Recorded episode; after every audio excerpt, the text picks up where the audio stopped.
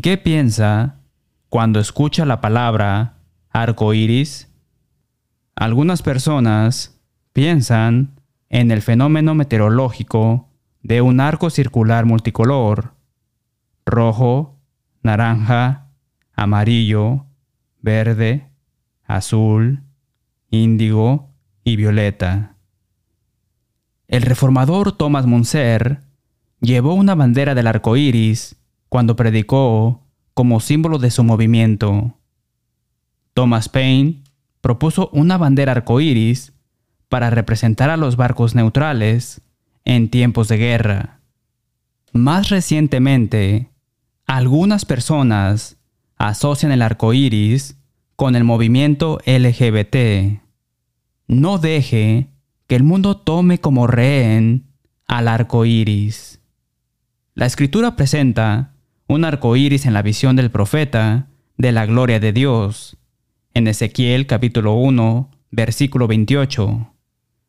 Las escrituras presentan un arco iris en la visión de Juan de la sala del trono celestial en Apocalipsis capítulo 4, versículo 3 y Apocalipsis capítulo 10, versículo 1. Vinculemos al arco iris a una bendición del pacto de Dios. Génesis capítulo 9, versículos 13 al 15 mi arco, o arco iris, he puesto en las nubes, el cual será por señal del pacto entre mí y la tierra. Y sucederá que cuando haga venir nubes sobre la tierra, se dejará ver entonces mi arco, o arco iris, en las nubes. Y me acordaré del pacto mío que hay entre mí y vosotros y todo ser viviente de toda carne. Y no habrá más diluvio de aguas para destruir toda carne. El arco iris no era el pacto, sino la señal, símbolo o testimonial de ese pacto. El arco iris, por supuesto, no se parece a un pacto. ¿Quién sabría cómo debería ser un pacto de todos modos? Aceptamos que el arco iris representa el pacto de Dios a partir de su simple declaración. Esa verdad le servirá bien cuando notemos otros pactos después de nuestro himno. La Biblia tiene que ver con pactos, y especialmente pactos entre Dios y el hombre. De hecho, llamamos a las dos divisiones principales de la Biblia, el Antiguo y el Nuevo Testamento.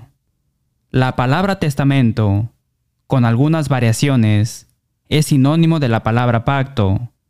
La palabra pacto se encuentra 300 veces en la Biblia. Robert Milligan dice, en esquema de redención, que la palabra pacto proviene de una palabra de latín que significa unirse. Burton Kaufman agrega, hubo una serie de pactos con Abraham. Dos le fueron reveladas a Noé y muchos fueron hechos con Israel. La Enciclopedia Bíblica Estándar Internacional explica, la palabra hebrea tiene dos matices de significado, algo distintos. Un pacto es un acuerdo vinculante solemne, pero también una obligación impuesta por un individuo mayor a uno menor. En el Antiguo Testamento, la palabra tiene un uso ordinario cuando ambas partes son hombres y un uso netamente religioso entre Dios y los hombres. No cabe duda de que el uso religioso ha venido del ordinario, en armonía con la costumbre general en tales casos, y no al revés. También hay dos matices de significado, algo distintos, de la palabra hebrea, uno en el que es propiamente un pacto, es decir, un acuerdo mutuo, solemne. El otro en el que es más un mandato, es decir, en lugar de una obligación voluntariamente asumida, es una obligación impuesta por un superior a un inferior. Este último significado sin embargo, se ha derivado claramente del otro, es fácil ver que un acuerdo, incluyendo como partes contratantes a las de posición desigual, fácilmente podría incluir aquellos acuerdos que tendían a participar de la naturaleza de un mandato, pero el proceso no podía revertirse fácilmente. La idea antigua entre los árabes implicaba un pacto entre dos hombres que se convertían en hermanos de sangre, bebiendo la sangre de uno del otro. Por supuesto, este no era el caso entre el pueblo de Dios, ya que el Señor había prohibido beber sangre. Génesis capítulo 9, versículo 4, Hechos capítulo 15, versículo 20 y versículo 29. El pacto sirvió como un contrato, como una forma de adopción en otro clan que vincula permanentemente a dos partes. El pacto le otorgaba a uno todos los beneficios del grupo, incluida la supervisión y protección de su Dios. Por el pacto, uno pasaba de ser un forastero y un extranjero a convertirse en parte de la familia. Aunque no había nada sexual involucrado, era similar a la conexión entre familias hecha por matrimonio e involucraba un componente religioso. Con el tiempo, el proceso evolucionó y en lugar de beber la sangre de uno del otro, la sangre del sacrificio se rociaba sobre las partes o ambas partes comían juntas una comida de sacrificio. El resultado permanente fue que el pacto reunió a ambos lados en comunidad. Milligan agrega, la palabra hebrea correspondiente, barit, proviene de la palabra hebrea bará, que significa cortar, comer, y por lo tanto, ahora se supone generalmente que esta palabra hace referencia al corte en pedazos de las víctimas que fueron sacrificadas al hacer un pacto. Génesis capítulo 15, versículos 9 al 17 y Jeremías capítulo 34, versículos 18 y 19. Pero algunos derivan el nombre del segundo significado, comer, porque cuando los orientales hacían un pacto entre ellos, tenían la costumbre de participar de las víctimas muertas. Y por lo tanto, sucedió que comer con cualquiera se consideraba comúnmente en muchos países orientales como casi equivalente a hacer un pacto con ellos. Los griegos tenían dos palabras para pacto, sunteque y diateque. La primera se usaba para denotar un acuerdo solemne hecho entre iguales y la segunda para denotar cualquier arreglo hecho por un superior para la aceptación y observancia de un inferior. Y por lo tanto, todos los pactos de Dios se expresan en griego con la palabra diateque. La palabra sunteque no se encuentra en el Nuevo Testamento, pero diateque se encuentra 33 veces. La palabra barit se encuentra 267 veces en el Antiguo Testamento. Milligan continúa. Tres cosas están implícitas en cada pacto, a saber, el pactante, el pactado y las diversas estipulaciones que se hacen y se celebran entre las partes.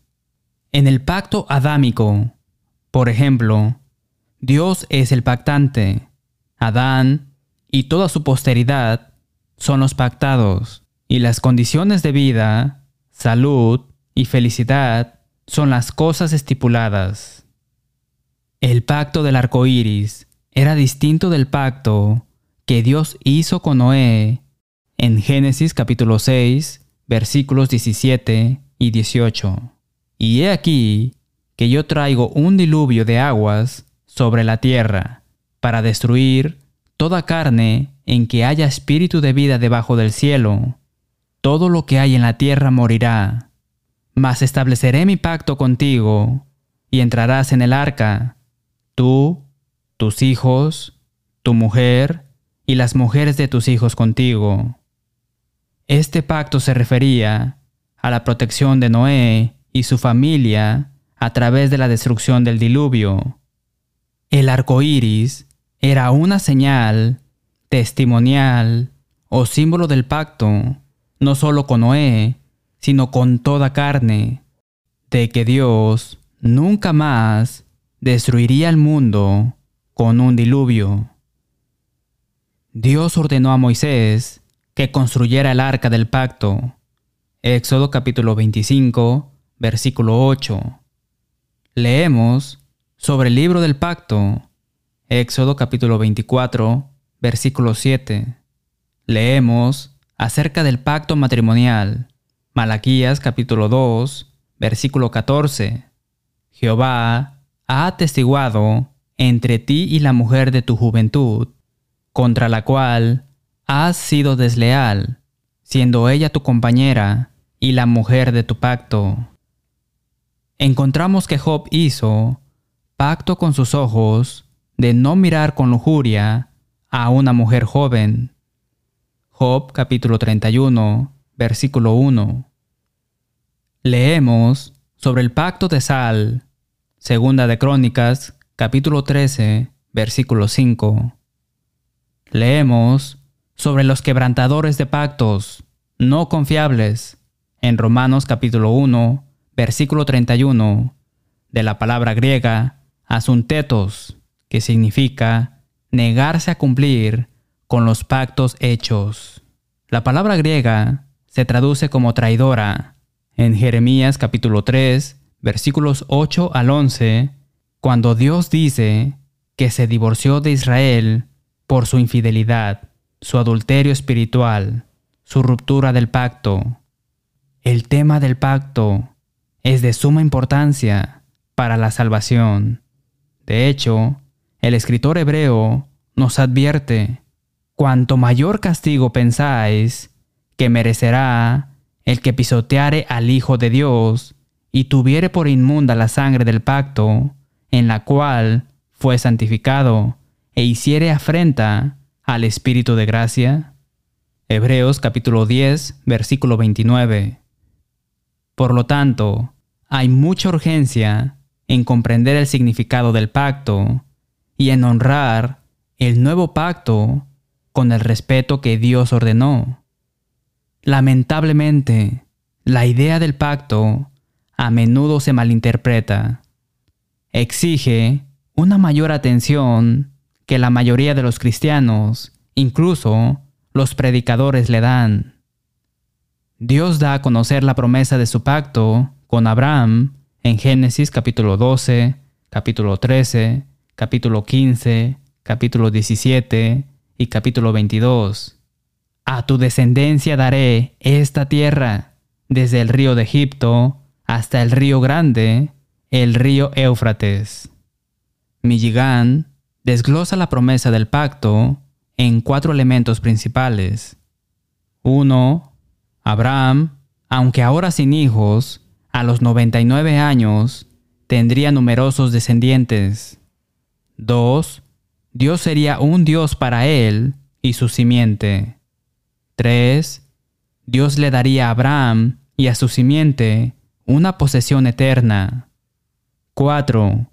Dios bendecirá a todas las naciones de la tierra a través de Abraham y su simiente. Dentro de la promesa, había ambos elementos, carnales y espirituales, para la descendencia carnal y espiritual de Abraham. Cientos de años después, el aspecto carnal del pacto se desarrolló a través de Moisés en el Sinaí.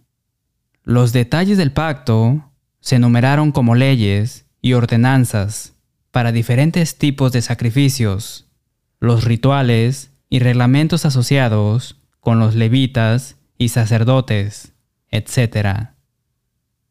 Hay una tremenda distinción entre el mero derramamiento de sangre o sangradura y la ratificación de un pacto con sangre.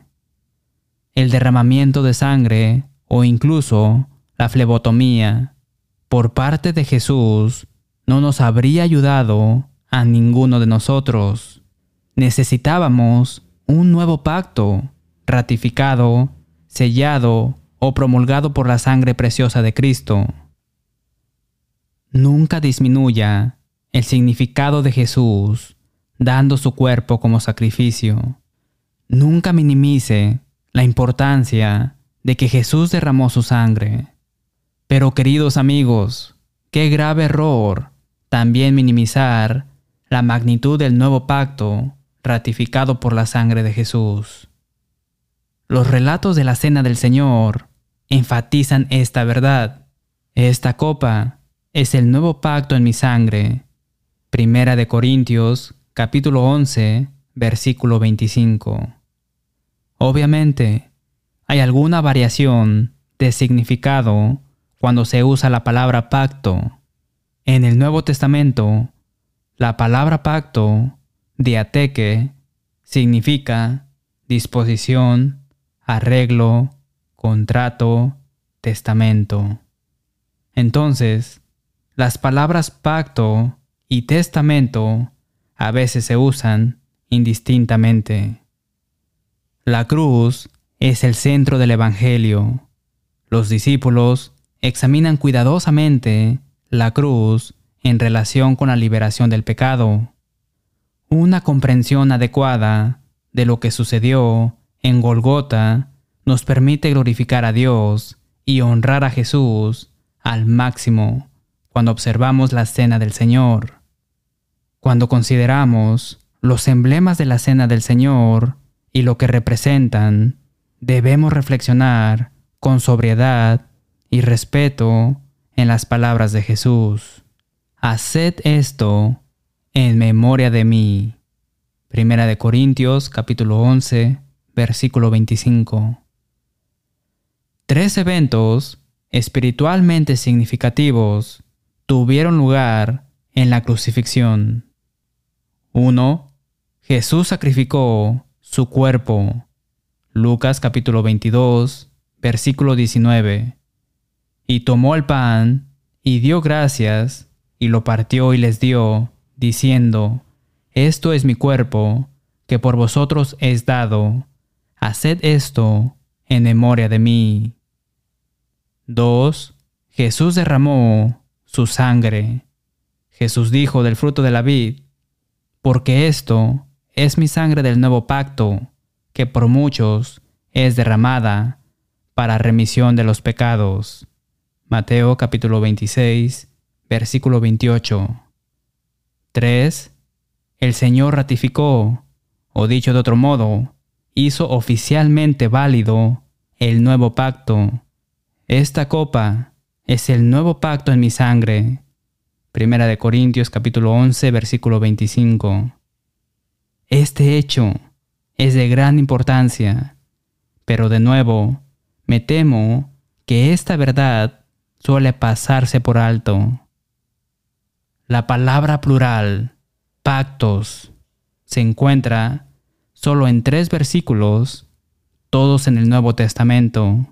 Dos de estas escrituras se refieren a los muchos pactos que Dios hizo con Israel. Romanos capítulo 9, versículo 4, que son israelitas, de los cuales son la adopción, la gloria, el pacto o los pactos, la promulgación de la ley, el culto y las promesas. Efesios capítulo 2, versículo 12. En aquel tiempo estabais sin Cristo, alejados de la ciudadanía de Israel y ajenos a los pactos de la promesa, sin esperanza y sin Dios en el mundo. Sin embargo, la tercera vez que se encuentra la palabra pactos se refiere a los dos pactos principales que Dios hizo con su pueblo. Encontramos en Gálatas capítulo 4 versículos 24 al 26, lo cual es una alegoría, pues estas mujeres son los dos pactos. El uno proviene del monte Sinaí, el cual da hijos para esclavitud. Este es Agar, porque Agar es el monte Sinaí en Arabia y corresponde a la Jerusalén actual, pues ésta, junto con sus hijos, está en esclavitud. Mas la Jerusalén de arriba, la cual es madre de todos nosotros, es libre. Una gran diferencia entre el pacto con Abraham y Moisés en comparación con el nuevo pacto que trajo Jesús fue que el primero separó las clases de hombres, mientras que el último les dio a todos los hombres la oportunidad de unirse con Dios. El objetivo principal de Satanás es la alienación, separar al hombre de Dios. Las consecuencias de la caída, miedo, remordimiento, ira, lucha, enfermedad, dolor, tristeza, etc. Mientras tanto, el principal objetivo de Jesús era la reconciliación, llevar al hombre de regreso a Dios, y como resultado, Dios ha dado al hombre el ministerio de la reconciliación. Segunda de Corintios capítulo 5, versículo 18. ¿Puede ver la conexión entre la reconciliación y la unión que Dios asigna en el nuevo pacto, tanto a Dios como a los demás dentro del pacto? Más tarde, Milligan expresa una seria preocupación. Mientras muchos de los llamados predicadores del Evangelio están discutiendo sobre teorías y preguntas que sirven para la lucha de género y la malicia, en lugar de la piedad práctica, miles por quienes Cristo murió van a la perdición. Aclaremos lo básico. Otra verdad importante sobre los dos pactos principales se pasa por alto con frecuencia y es fuente de confusión religiosa con respecto a cómo el hombre puede establecer y mantener una conexión con Dios. Esta diferencia impacta la salvación, la adoración, el gobierno de la iglesia, etc. ¿Cómo puede uno ser contado con el pueblo del pacto de Dios?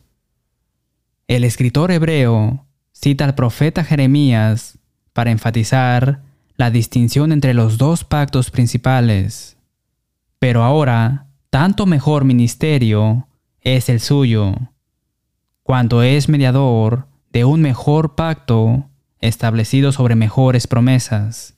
Porque si aquel primero hubiera sido sin defecto, ciertamente no se hubiera procurado lugar para el segundo porque reprendiéndolos dice, He aquí, vienen días, dice el Señor, en que estableceré con la casa de Israel y la casa de Judá un nuevo pacto, no como el pacto que hice con sus padres el día que los tomé de la mano para sacarlos de la tierra de Egipto, porque ellos no permanecieron en mi pacto, y yo me desentendí de ellos, dice el Señor. Al decir nuevo pacto, ha dado por viejo al primero, y lo que se da por viejo y se envejece está próximo a desaparecer. Hebreos capítulo 8, versículos 6 al 9 y versículo 13. Entonces, un pacto es obsoleto y es reemplazado por el nuevo pacto o el mejor pacto establecido sobre mejores promesas. Hebreos capítulo 8, versículo 6. Pero ¿qué pasará con ese primer pacto? El pacto de la circuncisión fue dado por Dios a Abraham. Hechos capítulo 3, versículos 25, Hechos capítulo 7, versículo 8, Génesis capítulo 22, versículo 18, Génesis capítulo 26, versículo 4, Génesis capítulo 28, versículo 14. Moisés habla del primer pacto en Deuteronomio capítulo 5, versículos 1 al 3. Llamó Moisés a todo Israel y les dijo, Oye Israel, los estatutos y decretos que yo pronuncio hoy en vuestros oídos. Aprendedlos y guardadlos para ponerlos por obra. Jehová nuestro Dios hizo pacto con nosotros en Horeb. No con nuestros padres hizo Jehová este pacto, sino con nosotros, todos los que estamos aquí hoy vivos. Robert Milligan señala en su libro Esquema de Redención los sacrificios claramente se originaron con Dios porque, uno, no hay ninguna razón humana para conectar los sacrificios de sangre con el perdón. 2. Dios alaba a Abel por su sacrificio como un ofrecido por la fe. Hebreos capítulo 11 versículo 4. Por la fe Abel ofreció a Dios más excelente sacrificio que Caín, por lo cual alcanzó testimonio de que era justo. Aprendemos que la fe es una respuesta a la palabra de Dios. Romanos capítulo 10, versículo 17. Así que la fe es por el oír y el oír por la palabra de Dios. 3. El predominio del sacrificio en muchas culturas separadas indica su vínculo con la institución divina original. Milligan cita la mitología pagana de George Stanley Faber. En todo el mundo prevalece la noción de que los dioses solo pueden ser apaciguados mediante sacrificios sangrientos. No hay gente pagana que pueda especificar un tiempo en el que estuvieron sin sacrificio. Todos lo han tenido desde un tiempo que no alcanzan sus registros genuinos. 4. La distinción entre bestia limpia e inmunda, incluso en el tiempo de Noé, Génesis capítulo 6 versículo 2, prueba también el origen divino del sacrificio. Esta es una distinción que es completamente positiva y que no tiene fundamento ni en la razón ni en la filosofía. Tenemos mucho que explorar sobre este tema, pero hemos sentado una base sólida. Vemos la extrema importancia del pacto al vincular al hombre con el hombre y lo que es más importante, vincular al hombre con Dios. Dios mediante, abordaremos el tema más a fondo la próxima semana. ¿No será usted contado con el pueblo del pacto de Dios? ¿O está dentro o está fuera? Para entrar en el pacto, el apóstol Pedro le dijo a su audiencia hambrienta de salvación en Hechos capítulo 2, versículo 38, Arrepentíos y bautícese cada uno de vosotros en el nombre de Jesucristo Gracias por ver dejando que la Biblia hable. Oramos para que haya escuchado a Dios hablarle a través de su palabra. Llámenos para obtener una copia gratuita del número 1371, El pueblo del pacto de Dios, o el curso de estudio bíblico La verdad libera, sin cargo alguno. Por favor visite letthebiblespeak.com para ver videos, escuchar audios o leer transcripciones del programa. En nombre de las congregaciones enumeradas en breve, hacemos eco del sentimiento del apóstol Pablo cuando escribió en Romanos capítulo 16, versículo 16, os saludan todas las iglesias de Cristo. Hasta la próxima semana y que Dios le bendiga.